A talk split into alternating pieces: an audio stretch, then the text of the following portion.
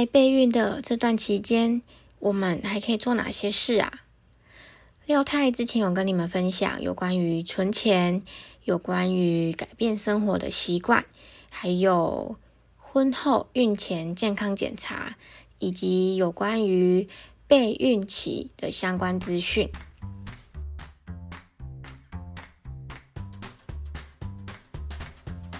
嘿，你好，欢迎来到 Miss 廖 Daily，廖牵手聊聊牵手，很高兴认识你。我是节目的常驻主持廖太，就是廖太太的简称呐。你不觉得直接讲廖太廖太还蛮轻松的吗？比起廖太太，中间第三个字也太累赘了吧？所以以后你们可以直接这样叫我廖太。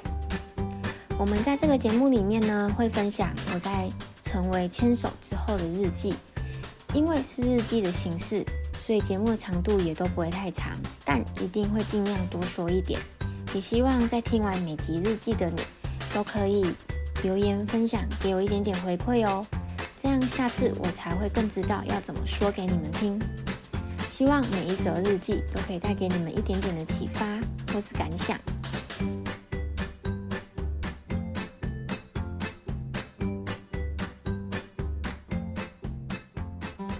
廖太目前其实还并不。着急着一定要马上怀孕，但是呢，我还是很努力的在执行备孕的这个期间。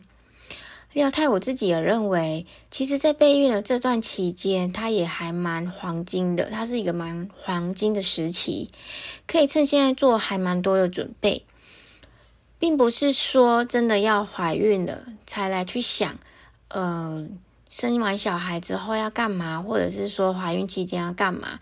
我觉得备孕的这段期间呢，我们也可以来想这些事情哦。是说也不用太紧张啦，不用说一定什么都一定要学到，没有学到好像不太对一样。其实呢，并没有这么的严重哦。要记得，永远都要做到的事情是放松心情。今天呢，廖太想跟你们分享的是，在备孕期间也可以去观察到的东西。而且每个人备孕期间，有些人很长，有些人很短，所以我觉得还蛮适合用的哦。那个东西就是啊，排卵期。其实很多人都对排卵期都不太了解。其实呢，就连廖太也是，常常不懂这个到底跟备孕期或者是避孕。他们之间有什么关系啊？不过廖太在这边想跟你们说，呃，今天会分享推算备孕期的方式，但是它并不代表就可以很成功的去避孕哦，请不要直接拿今天的分享来去做避孕的方式。有关于排卵期，网络上的资讯真的还蛮多的。如果对于排卵期还不是很清楚的话，廖太建议可以直接找医生咨询最好哦，因为他们最专业了，他们也会知道我们想要问的问题。有时候找医生其实并不代表我们很笨或者是怎么样。我觉得有的时候呢，我们真的要以自己为出发点去找医生问我们不懂的问题，或者是说，嗯，去看医生。我觉得这些事情都是很正常的事。我们真的要以自己为出发点，千万不要去管，也不要去猜测别人会怎么想哦。好，那我们就开始吧。如果你想要推算排卵期，我觉得最简单的方法就是直接记录自己的月经周期。一般来说，女孩们每个月都会排卵一次，不知道。呃，你们会不会有这样子的习惯？就是每个月如果来的话，都会在自己的小本本或者是在自己的手机 APP 里面去记载自己的周期呢？呃，其实以前廖太也曾经有一段时间有记录，那是因为。呃，在年轻的时候，那时候真的很不规律。那我自己是很想要去看中医调理，可是我自己想要先掌握，所以就有去有一段时间有做这个周期的记录，大概维持半年左右吧。记录完之后，我还是没有去看中医。但是呢，我觉得记录月经的这个时间呢，我觉得还蛮重要的。它其实除了是单纯记录周期之外，其实我们也可以看得出来我们的身体状况。有的时候透过周期记录哦，我们可以发现，可能这个月来的比较长，来的比较早，来的比较晚。有可能当月的可能某些事情去影响到，包含心理因素啊、生理因素，还有就是外在因素都有可能。所以其实，呃，不管有没有在做备孕期的计划，我认为每个月都好好的记录一下自己的月经期间也是蛮好的，也蛮重要的。那每个月来的时候呢，嗯，廖太都会有个习惯。就是会把第一天跟最后一天都圈起来，中间再画一条线，代表这一段期间我就是月经来这段期间。那为什么我会这样子做啊？其实纯粹就是想要帮助我自己知道这一天就是第一天，下一个记号是最后一天，这样才不会搞混。因为我们要利用的排卵期，它要计算的东西是第一天的月经时间。我们要计算的是呢，这一次月经来的第一天跟下个月来的第一天的往前推前一天，这段期间它就是一个周期。听起来是不是有点复杂？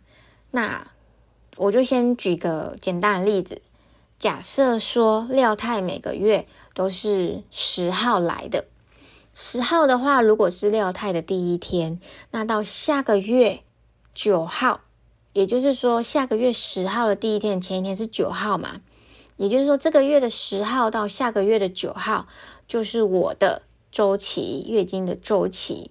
嗯，应该是说我的生理周期。为什么我们要这样记录呢？因为我们要将记录这个周期的话，我们可以来推算排卵期。那，嗯，如果说想要更精准的推算自己的这个期间的话，我想要建议女孩们先记录个两三个月、三四个月，或者是多一点的时间，会是最好的哦。因为我们并不能够完全的了解说我们自己的月经周期它是不是稳定的。比如像六太刚才举例的，可能我是每个月十号应该是第一天来。可是我并不能很有自信的去看下个月会不会变六号，或者下个月会不会变十二号啊？所以我们必须要先给自己一段时间去做记录，去了解自己的月经周期到底在哪个康站。如果说是很稳定的女孩们的话，其实在记录两三个月、三四个月之后，就可以发现月经来的第一天，一直到下一次来。前一天这个周期，它大概有隔几天，有些人是二十八天、二十九天、三十天，或是二十七天，这都是有可能的哦。不过呢，呃，廖太从网络上去找到的方法是说，我们可以知道这个周期之外，我们还可以知道的是，如果你从月经来的第一天往后去推算十四天的话，那一天很有可能会是我们的排卵日。排卵日的这个期间呢，前后三到五天就是所谓的排卵期哦。不过这个方法呢，呃，我觉得可以给大家参考，但是它并不是每个人都适合用，因为有些人可能用了两三个月、三四个月推算出来之后，会发现，呃，十四天好像又快要到下一次月经来潮了。那也有可能有些人推算完半天之后，又发现好像不太准。这个备孕计划虽然说它可以用排卵期来推，不过网络上的文章很多案例都会说，其实那十四天四个建议的天数，它其实并不是一个非常准确的天数，所以这个是一个参考的方式。如果说试了好几次之后还是没有成功的话，我们还可以用什么方法？其实呢，这也是廖太的疑问，因为这个月我可能要记得记录，下个月也要记得记录。那如果下下个月我又忘记了怎么办？那是不是我就浪费了这么一段时间？然后我也观察不出来到底我自己的周期在哪里？所以廖太又上网去找了其他的方法。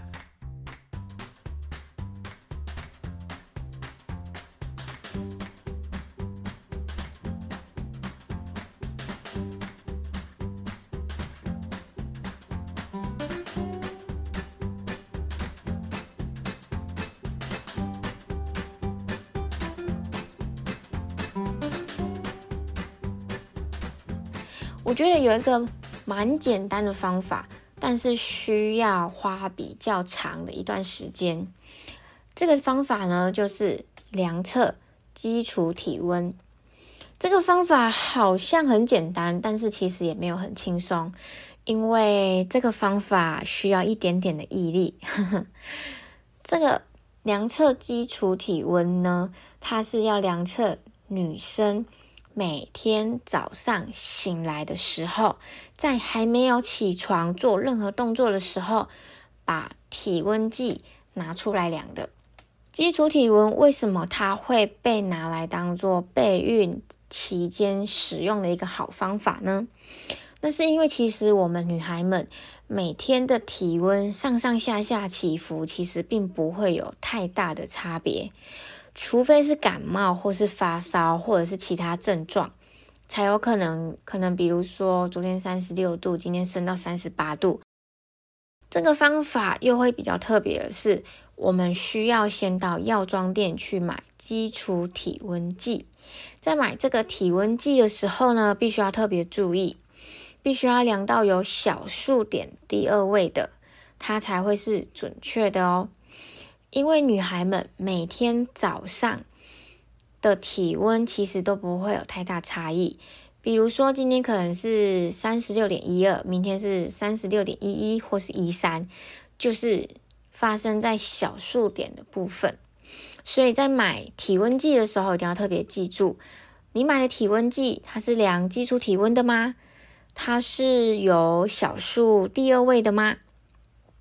在量这个基础体温的时候，它尤其要注意的是，它放在舌头的下面哦。等等，我们会来做一个做法的分享。基础体温它会是一个方法。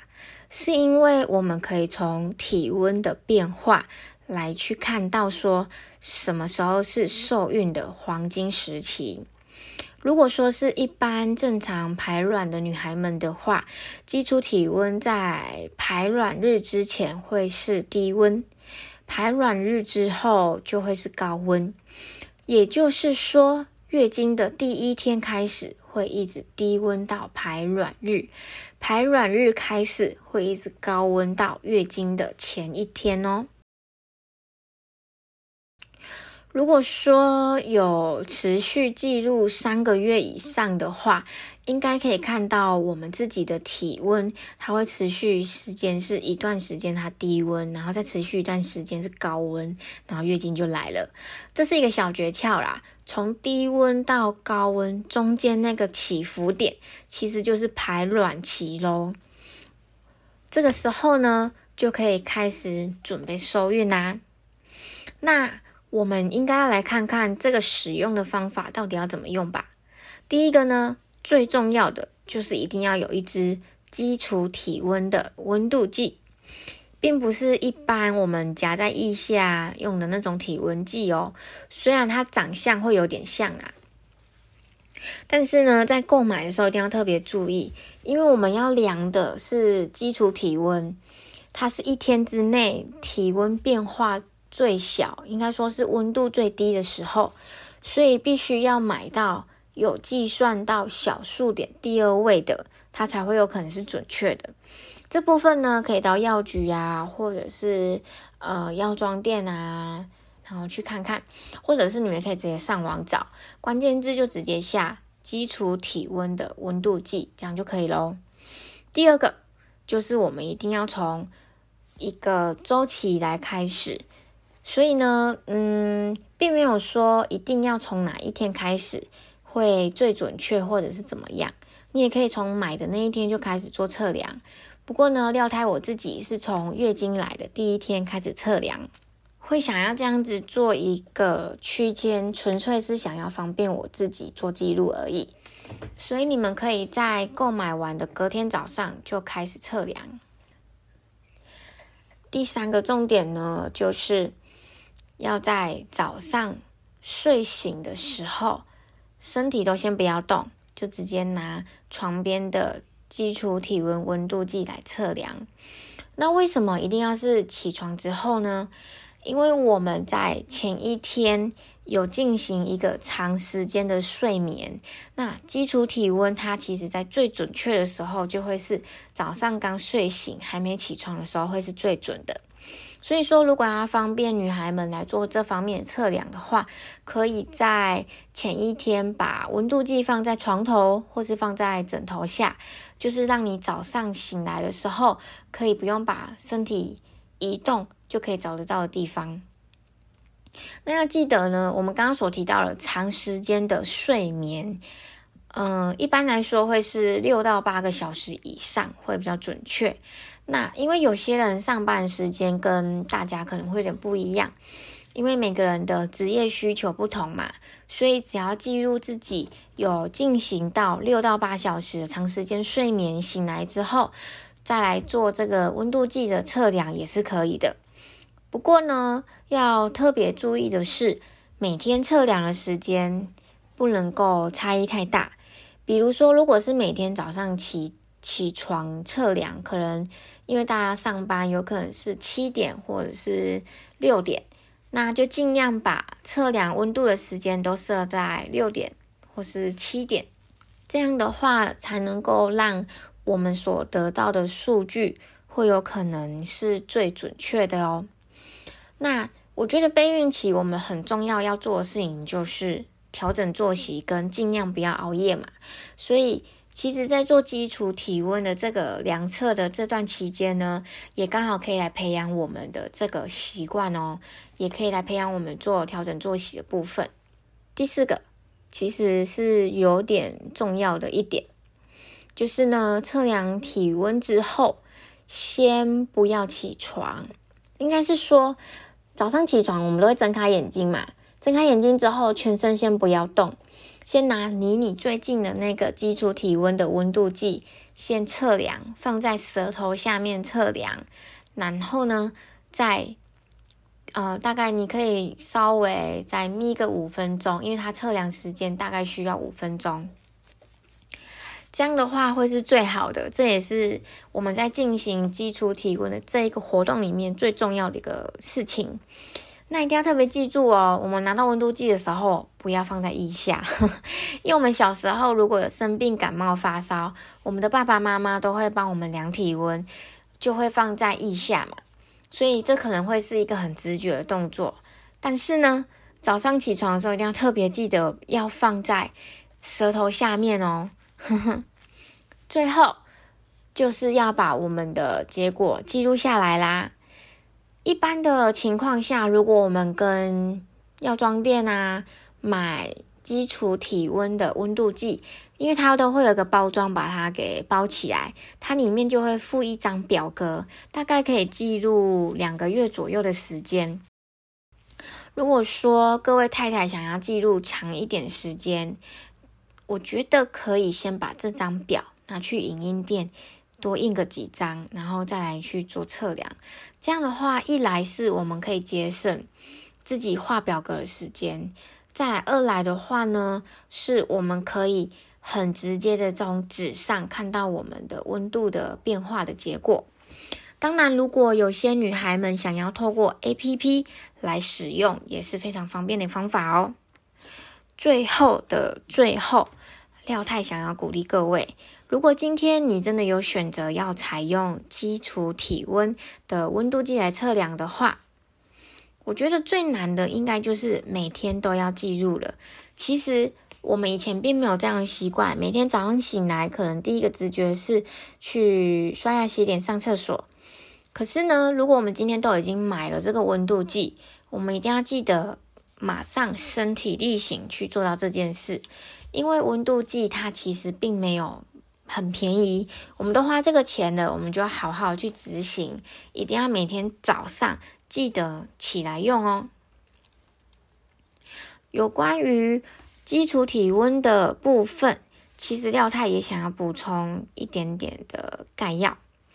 如果说是采用基础体温的方法的话，因为我们每天都会记录自己的温度嘛。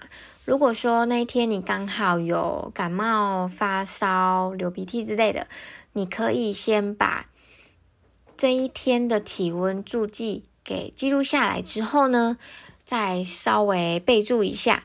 可能你可以用有颜色的笔写在旁边，稍微的去备注提醒自己一下，这样才不会去做搞混。基础体温的测量的话，要每天记录，我们就可以很清楚的去看到基础体温，它有时候会升高，有时候会降低。这个时候呢，你就可以推算自己的受孕期间啦。有关于排卵期。它的测量方法其实网络上真的分享很多，比如说像排卵试纸啊，观察身体的症状、排卵痛等等。可是呢，毕竟我们并不是医生，我们也没有这方面的专业，所以我们没办法全盘去掌握它。如果说，嗯，女孩们是真的很想要去了解这一切的话，建议还是可以直接找医生哦。你可以找医生去了解要怎么量测最好，你也可以找医生来安排找超音波或是抽血的检查。其实这两个方法呢，也是在观测排卵期哪一天是排卵日的好方法。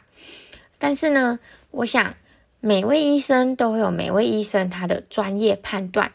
也许他会提供一个对你来说还不错的好方法，所以说，我觉得我们在看医生的时候，可以先跟医生说我们的需求，再让医生来推荐我们方法。我想，对于每位女孩们来说，如果有计划想要生小孩的话，这个备孕的期间，它虽然可能很长，像马拉松一样长，可能很短，就是一个短跑一百公尺。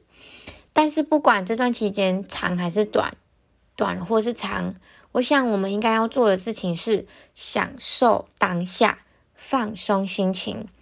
我们必须要想一想，现在虽然有点焦虑，虽然我们可能真的很想要有一个新生命，可是呢，未来的我们想必一定会怀念现在还没有怀孕的时期哦。所以我认为应该要做的事情是把握当下。做好每个时期应该要做的事情，这样的话才不会让未来的自己又回想到现在这段期间的时候，又有一点，哈，我那时候还羡慕我自己，如果怀孕有多好。可是我觉得那时候没有怀孕，身体没有很重，也是还蛮羡慕过去的自己的。虽然我现在肚子蛮大的，有一个小生命在里面，我想这个这个心得感想应该多少都是。有些爸爸妈妈在怀孕的后期、中后期，应该偶尔都会回想到现在这段期间的。所以呢，我真的觉得要放松心情，还有享受当下。Everything will be okay。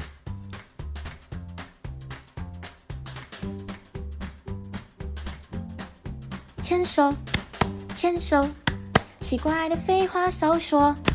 牵手是我想要表达台语的 “can you”。它的意思，虽然台语的 “control” 它的意思是老婆跟太太，可是我觉得它应该有代表一点点的有福同享、有难同当的意思吧。control，control，看利的 true，看温的 true，日常生活柴米油盐，只要我们珍惜日常，就都是特别的一天。就如同今天来听日记的你，也在人生中多了一点点不同的记忆。非常谢谢你来收听我的日记哦，在这个节目里，我将跟你分享有关于夫妻的大小事、备孕生活、男孩女孩的自我成长。每一则日记也许会多一点点的问答，那是因为我也非常的好奇，是不是只有我自己是这样子想的，还是根本大家都这样子想的？所以我更需要你们在收听每集的日记之后。在收听的平台，或是我的 IG 留言，或是直接寄信到我的 mail 都可以。毕竟地方太太真的很需要同温层呢。每则日记都没有标准答案，毕竟适合我们的不代表适合其他人。或许还是有机会可以碰撞出新的巧思呢。那我们下周再见面喽。